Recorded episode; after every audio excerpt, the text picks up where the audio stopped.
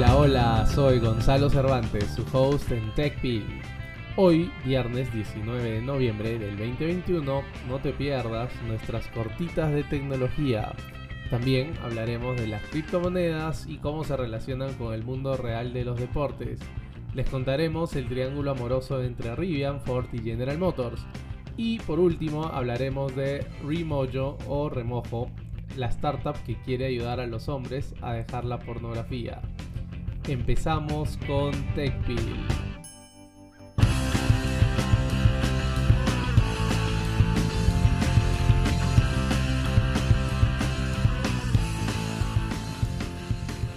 Cortitas de tecnología, los titulares que no debes perder del día de hoy. Apple y el movimiento de repáralo tú mismo. El gigante tecnológico Apple acaba de anunciar Self-Service Repair, un nuevo programa diseñado para permitir a los usuarios realizar reparaciones comunes en dispositivos en casa. A través del programa, a los usuarios con dispositivos dañados se les enviará herramientas y componentes originales de Apple, los mismos que se utilizan en las tiendas de la empresa. Yo creo que esto va a ser una suscripción. ¿Qué piensan ustedes? Segunda cortita de tecnología, Jim Ryan, director ejecutivo de PlayStation, no cree que Activision Blizzard haya hecho lo suficiente con respecto a las acusaciones contra Bobby Kotick. No creemos que sus respuestas aborden adecuadamente la situación, dijo el ejecutivo de PlayStation. Los accionistas de Activision Blizzard quieren que Bobby Kotick renuncie. Bobby Kotick es el CEO de Activision Blizzard. Y todo esto después de que varios trabajadores de la empresa hicieran una huelga con la misma demanda. Los accionistas también están pidiendo la jubilación de otros dos directores, y si no lo hacen el grupo no votará en una nueva reelección.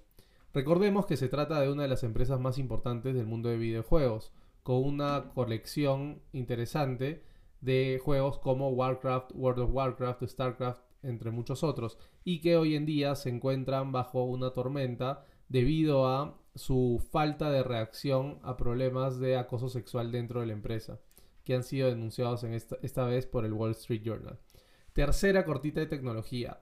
El estudio cinematográfico Miramax ha dicho al director Quentin Tarantino, todos conocen a Quentin Tarantino, que deje de vender NFTs de Pulp Fiction. Esta aclamadísima película que tiene a John Travolta y también a Samuel L. Jackson como actores. Lo interesante es que se lo ha dicho mediante una demanda. Eh, en Miramax aseguran que Tarantino no posee derechos para vender los guiones de las películas en el blockchain. Sin embargo, el abogado de Tarantino ha respondido que Miramax está equivocado. Simple y llanamente equivocado.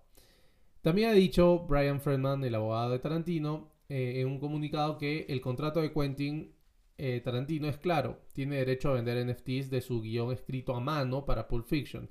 Y este intento torpe de evitar que lo haga fracasará pero la insensible decisión de Miramax de revelar información confidencial sobre los contratos y la compensación de sus cineastas empañará irreparablemente la reputación mucho después de que este caso sea desestimado. Qué problemas, ¿no? Cuarta cortita de tecnología.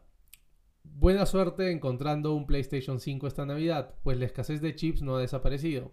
No se trata tanto de un solo chip como el procesador AMD que alimenta el PS5 o el Nvidia dentro del Switch, sino más bien de chips bien comunes y corrientes, que todavía son fabricados por un pequeño número de proveedores. Los chips difíciles de encontrar combinados con una demanda aplastante y un cuello de botella en la cadena de suministros han significado menos dispositivos electrónicos y demasiados clientes ansiosos en múltiples categorías, incluidas obviamente los videojuegos y la educación.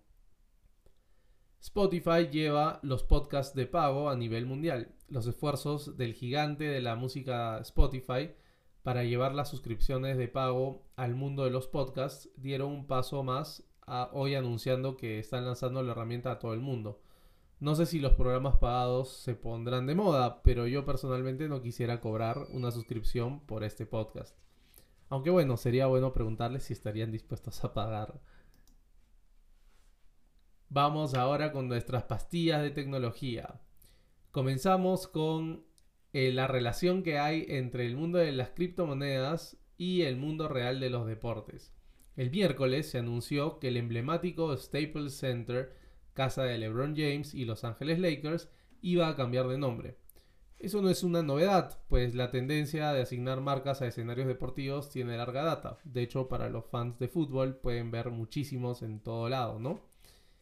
Sin embargo, acá hay una peculiaridad eh, que es la que nos convoca hoy, y es que la empresa que tomará los derechos sobre el Staples Center es Crypto.com, una empresa fundada en 2016 que tiene más de 2.600 empleados según su sitio web. Esta empresa ofrece comercio de criptomonedas y permite a los usuarios pedir prestado hasta 10 veces su capital para invertir en monedas digitales. También proporciona tarjetas de crédito basadas en criptomonedas y otros activos digitales como NFTs. El propietario de la arena AEG Worldwide dijo que llegó a un acuerdo de derechos de nombre del espacio físico, digamos, por más de 20 años con Crypto.com. La compañía de monedas digitales acordó pagar 700 millones de dólares durante la vigencia del contrato. Es un montón de dinero. Esto según quienes han podido ver el, el acuerdo, ¿no? El cambio de nombre estaría, entraría en vigor el 25 de diciembre de este año, justo en Navidad. Aunque parezca algo nuevo, este tipo de acciones por empresas ligadas eh, al mundo cripto no es una novedad. De hecho, la plataforma de intercambio de criptomonedas FTX, FTX, está tratando de incrementar su mercado en Estados Unidos con, por ejemplo, una nueva campaña publicitaria con el matrimonio del icónico futbolista Tom Brady y la excelentísima modelo y empresaria brasileña Giselle Button. La filial estadounidense de, FTX planea invertir 20 millones en la campaña, que comenzó en septiembre durante un juego de inicio de temporada de, de la NFL entre Tampa Bay y Dallas. La campaña también se ejecutará durante las transmisiones de diferentes juegos de la NFL a lo largo de octubre y junto con componentes de publicidad digital. Un nuevo mundo está aquí y creo que hay que apresurarse para adaptarse a los cambios que vienen, ¿no? Segunda pastilla de tecnología, Rivian y el triángulo amoroso con Ford y General Motors. En la ciudad de Detroit hay una lucha interna que lleva más de 100 años. Se trata de la competencia entre Ford, fundada en 1903, y General Motors, fundada 5 años después. Todo esto por dominar el mercado de los vehículos motorizados. Una de las últimas batallas que se dieron entre estos dos gigantes fue en el terreno de los vehículos eléctricos, específicamente con respecto a Rivian, ya saben, la empresa que hoy en día vale más de 100 mil millones de dólares sin haber producido tantos vehículos. Y bueno, hubo un ganador, aunque no fue quien tenía todas las de ganar.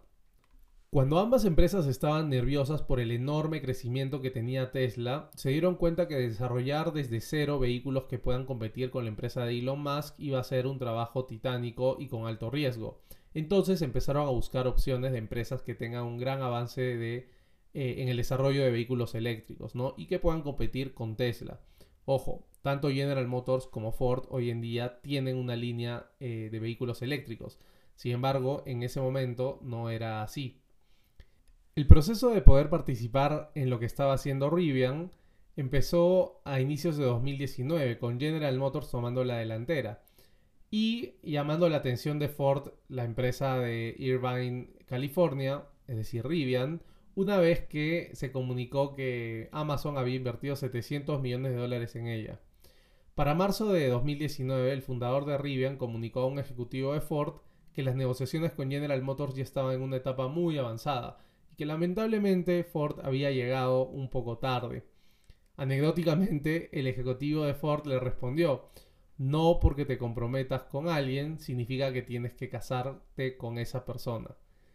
Después de un viaje en un jet privado de Ford, eh, que le dijeron más o menos al dueño de Rivian, ven, te jalamos en nuestro jet privado desde Seattle hasta, em, hasta Detroit, eh, y luego de, tener que esconderse de los ejecutivos de General Motors, pues estaban en el mismo aeropuerto privado y tuvieron que escabullirse para encontrar el espacio en, una camioneta de, Ford. Em, y un trabajo maratónico para conseguir que eh, funcione esta alianza entre Ford y Rivian. Eh, Ford invirtió 1.200 millones de dólares en Rivian convirtiéndose en su principal aliado en ese momento. Después llegaría Amazon con muchísimo más dinero y hoy en día dueños del 30% de Rivian. Anecdótico es también que General Motors haya perdido esta gran oportunidad no solo de hacer dinero, sino de tener un, un vehículo muy competitivo como es el que tiene Rivian en el mercado hoy en día. Y básicamente, ¿por qué? Porque no tuvieron una buena estrategia y no pudieron reaccionar rápidamente a las propuestas que tenía Rivian. Porque se creían superiores, ¿no? Básicamente es eso. Eh, bueno, el resultado es bastante claro, ¿no? La inversión de Ford, que fue de 1.200 millones de dólares, hoy en día equivale a más de 10 veces eso. Pues con la salida del mercado y los enormes números y respaldo que ha tenido Rivian, probablemente han ganado más de 12 mil millones de dólares en eh, su inversión. Es muy probable que Rivian se desligue de Ford en un futuro cercano, pues con esta evaluación enorme que tiene y el respaldo enorme de sus accionistas, como por ejemplo Amazon, eh, y el hecho de que Ford también ya ha desarrollado su propia línea interna de vehículos eléctricos, lo más probable es que se conviertan en rivales en un futuro cercano.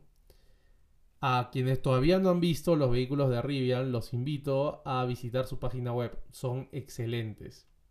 Tercera pastilla de tecnología. Descubre la aplicación que está ayudando a los hombres a dejar la pornografía.